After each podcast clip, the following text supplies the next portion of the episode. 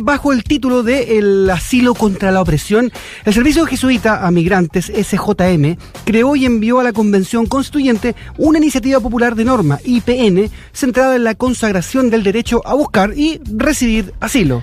Importante señalar que según las cifras del Alto Comisionado de Naciones Unidas para los Refugiados, ACNUR, sobre desplazamiento forzado a fines de 2020, un total de 26 mil, eh, 26, perdón, 4 millones de personas escaparon wow. de sus países como consecuencia de guerras, persecución, violencia y violaciones de sus derechos humanos, convirtiéndose así en personas susceptibles de refugio. Eh, queremos eh, conocer un poco más de esta iniciativa, poder dialogar también respecto uh -huh. a sus alcances y para ello ya estamos en línea con la abogada presidenta del directorio del Servicio Jesuita a Migrantes, académica además de la Universidad Alberto Hurtado, Macarena Rodríguez, a quien ya estamos saludando. Buen día, Macarena, gracias por estar acá. ¿Qué tal? ¿Cómo estás? Buen día. Hola, muy buenos días. Buenísimo. Eh, para comenzar y abrir esta conversación, primero, es como partir de la base, ¿no? ¿A quiénes en específico busca eh, proteger esta iniciativa? Bueno, la, la iniciativa, vamos a partir que señalando que una confirmación uh -huh. de a nivel constitucional de, de, un derecho que es un derecho fundamental, ya que es el derecho a, a, a solicitar y a recibir asilo. ¿A quiénes protege? Son el, el, asilo está pensado en personas que deben dejar su país por una persecución, por una guerra, porque su, en definitiva su libertad, su vida corre peligro. Eh, y hay distintas eh, razones. Hay a veces la persecución es individual, a veces la persecución tiene que ver con situaciones más bien del país, de violencia generalizada, como o de afectación grave a los derechos fundamentales, cuando las personas no tienen, en, dicho en, en palabras supositivas, cuando no tienen acceso al alimento, no tienen que comer, no tienen salud, no tienen eh, las condiciones básicas, también eh, ha sido reconocida como una situación eh, de para solicitar refugio. Entonces, lo que esta iniciativa eh, popular de norma busca es darle el reconocimiento constitucional a un derecho que ya está en los tratados internacionales sí. que mm. Chile ha ratificado y que se encuentran vigentes, que por lo tanto son parte de nuestro ordenamiento. Y que eso por arriba, por así decirlo, y por abajo, que nosotros también tenemos una ley de refugio, uh -huh. ¿ya?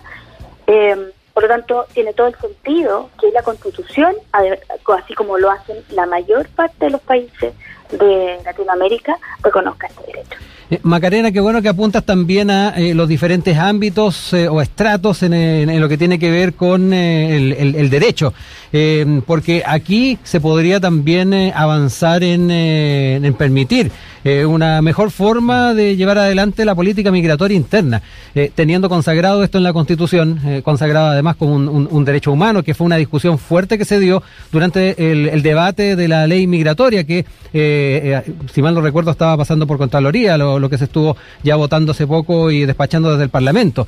Eh, recordemos que la ley que había de los 70 tenía un perfil de seguridad nacional. Claro. Se trató de, dentro de la discusión también de incorporar el elemento de derechos humanos de esta nueva ley, por ahí hay algunos críticos, pero es relevante eh, cómo el, este cuerpo legal dentro de la Constitución puede inspirar y puede variar la forma en que concebimos la política migratoria ahora ya con un perfil de frentón de derechos humanos. Bueno, lo que tú señalas es central, porque eso, eso es a lo que nosotros apuntamos, a que las, o el reconocimiento constitucional lo que busca es que estas personas precisamente sean identificadas como tales, ¿ya? No están incorporadas en una política migratoria, los migrantes son personas que dejan sus países, pero no por estas razones forzadas, bueno, la migración también tiene componentes a veces muy eh, imperiosos, ¿ya? Pero el refugio tiene una característica especial. Estas personas tienen que, literalmente, huyen de sus países. Entonces, lo que busca este reconocimiento constitucional es precisamente darle fuerza a la ley de refugio, al procedimiento de refugio, ya que es lo que hoy día no está ocurriendo y entonces se está metiendo a mucha gente en otra, en otro marco, ¿te fijáis? Que no, que no sí. corresponde. Si tú miras las cifras, ya eh, el año pasado tuvimos menos de 20, menos de personas reconocidas como refugiadas. En circunstancias que, por ejemplo, las organizaciones internacionales, organismos internacionales más importantes han señalado que la situación que vive Venezuela hoy día, ¿ya? califica a lo menos eh, inicialmente como para pensar que esa, o sea, la, grave crisis que vive Venezuela para que los venezolanos pudieran ser eventualmente algunos solicitantes de refugio. También lo ha dicho la Corte Suprema nuestra en muchos de sus fallos donde deja sin efecto órdenes de expulsión. Entonces, ¿qué es lo que buscamos? Que quienes son solicitantes, quienes pueden ser solicitantes de refugio o refugiados, sean efectivamente tratados como tales en un procedimiento justo, correcto, donde puede evaluar su situación y entregarle esa categoría. Perfecto, se, se, entiende. Estamos junto a Macarena Rodríguez, abogada, presidenta del directorio del Servicio Jesuita a Migrantes y académica de la Universidad Alberto Hurtado. Macarena, ¿tenemos eh, cifras de, de, la migración aquí en Chile, por ejemplo, eh, el perfil de, de dónde viene la, la mayoría? Sí, tenemos, bueno, hoy día vivimos una situación muy particular, ¿verdad? Producto de, vamos a decir, la pandemia, del cierre de fronteras. Eh, y en segundo lugar, eh, y muy importante, ciertas restricciones que ha establecido el gobierno chileno a determinadas nacionalidades, particularmente los venezolanos, los, la población haitiana y la población dominicana, eh, que no les permite ingresar en frontera como el resto de, las otras personas. Eh, entonces, ¿qué es lo que tenemos como característica? Primero, un ingreso, pero exponencial, aumento exponencial de los ingresos por paso no habilitado. ¿ya?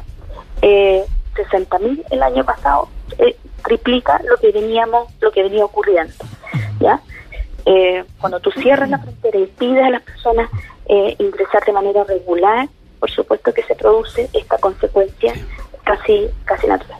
Cuáles son las nacionalidades más eh, preponderantes hasta el año pasado antes de, este aumento digamos tan masivo de ingresos a zona decían que el 30% de la población era de nacionalidad venezolana. Por primera vez, la población peruana había dejado de ser la primera mayoría que era tradicionalmente. Eh, Desde los 90 siempre fueron la, mayor cantidad de, migrantes, no recuerdo. Así es, mm. efectivamente, la población peruana fueron los primeros empezar a partir del, como bien dices tú, de los 90, las mujeres venían a trabajar, muchas como trabajadoras de casa particular y los hombres a la construcción ahí, la plaza de armas se, juntaban. Macarena, eh, recordarles además a quienes nos escuchan que estamos con Macarena Rodríguez, abogada, presidenta del directorio del Servicio Jesuita Migrantes, académica además de la Universidad Alberto Hurtado. Eh, dos preguntas. Eh, ¿Cuál es el respaldo también quienes de alguna manera también están impulsando esto dentro de lo que es justamente la, convención? Es interesante poder hablar de aquello. Y lo otro, la, la, ley de migraciones eh, podría quedar obsoleta eh, a propósito si se llega a, aprobar este e, esta propuesta que surge para la nueva constitución es una, una, pregunta valedera y si efectivamente tal vez eh, más adelante tengamos que discutir un nuevo cuerpo legal. Muy muy interesante todo esto para decirlo en bien sencillo el estatuto de refugiado la protección el derecho a pedir a solicitar y a recibir asilo es un derecho que es, aparte de la ley de migración. La ley de migración hace alguna referencia a, la, mm, al, estatuto de, de refugiados, pero pero diríamos que, que no, no, se cruzan tanto. Entonces, quizá probablemente un reconocimiento va a significar una revisión de la normativa en materia migratoria, pero pero eh, fundamentalmente lo que aquí se hace es reconocer dos derechos la, que la persona que llega a la frontera, ¿ya? Y dice, yo vengo huyendo de mi país por las circunstancias que estoy viviendo, ya sea una persecución individual o la situación país, esa persona tiene ciertos derechos. Primero, el acceso al territorio. Esa persona tiene derecho a ingresar al territorio. Tiene derecho, porque también lo establece la ley, a que no sea sancionado si ingresa por paso no habilitado. Hay que seguir un procedimiento justo, con garantías de debido proceso, para determinar si eso que señala corresponde efectivamente a una persona refugiada y por lo tanto se le da ese estatuto. Y lo último y muy importante es que se le garantice el principio de no devolución. ¿ya? ¿Qué significa esto? Que esa persona, aún cuando no sea finalmente considerada como refugiada, porque la, vamos a decir, la persecución no fue de tal magnitud. No, alguna circunstancia particular no es considerado refugiado, aún así esa persona no puede ser devuelta a su país si en ese país corre riesgo su vida, su integridad. Sí, eh, eh, es correcto eso. Estamos hablando con eh, Macarena Rodríguez, como les decía, abogada presidenta del directorio del Servicio Jesuita Migrantes, con esta iniciativa de norma popular número 44.254 y que pueden apoyar, por cierto, en el sitio web, si la gente, los auditores les parece, ¿no? Para empujar esta, esta idea, ¿no? también preguntarle, aquí en plataforma.chileconvención.cl, preguntarle también sobre las expectativas del, gobierno entrante, ¿no? Asume el 11 de marzo. Al parecer hay una visión diferente en torno a la, a la migración. Claro.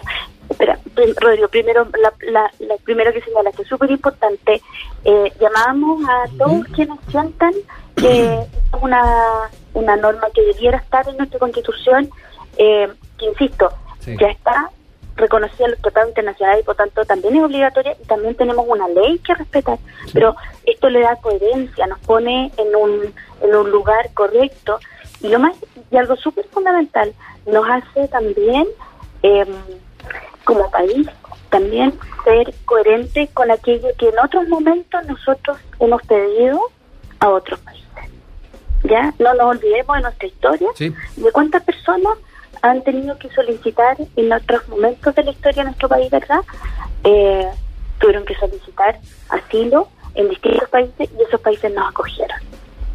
Esta es la consagración también de esa reciprocidad, de esa solidaridad que debiera existir mm. eh, entre todos los países cuando las personas están mm. en esta situación de riesgo tan particular. Entonces, sí, la iniciativa está disponible, los invitamos a sumarse a ella para que lleguemos a estas 15.000 firmas para que sea considerado por la convención al momento de, discutir las normas. Y tú me preguntabas respecto de la nueva autoridad. Sí. Em, a ver, nosotros como servicio jesuita migrante, nuestro foco está en la protección de las personas migrantes y refugiadas y de sus derechos. Em, nosotros, el, el gobierno que esté en el momento, vamos a plantearle siempre nuestras preocupaciones, eh, cómo trabajamos mejor, cómo se respetan de mejor manera siempre los procesos, eh, cómo por ejemplo, en materia migratoria, eh, el sistema de visados puede funcionar mejor. ¿Qué hacemos con la situación que hoy día está viviendo el país con este gran número de personas que, mm. que han ingresado por pasos no habilitados y que la autoridad ha señalado que no los va a regularizar? Son sin duda muchos temas que tenemos pendientes y que esperamos eh, puedan ser abordados de manera eh, responsable. De, con, eh, con las nuevas autoridades. Exacto, es lo que todos aspiramos, además, desde la perspectiva de lo que es la política pública en torno a la migración. Macarena Rodríguez, abogada, presidenta del directorio del Servicio Jesuita a Migrantes, muchas gracias por estar esta mañana con nosotros acá en Sin Tacos ni Corbata. Gracias a ustedes por la invitación. Un abrazo, chao. buena mañana. Chao.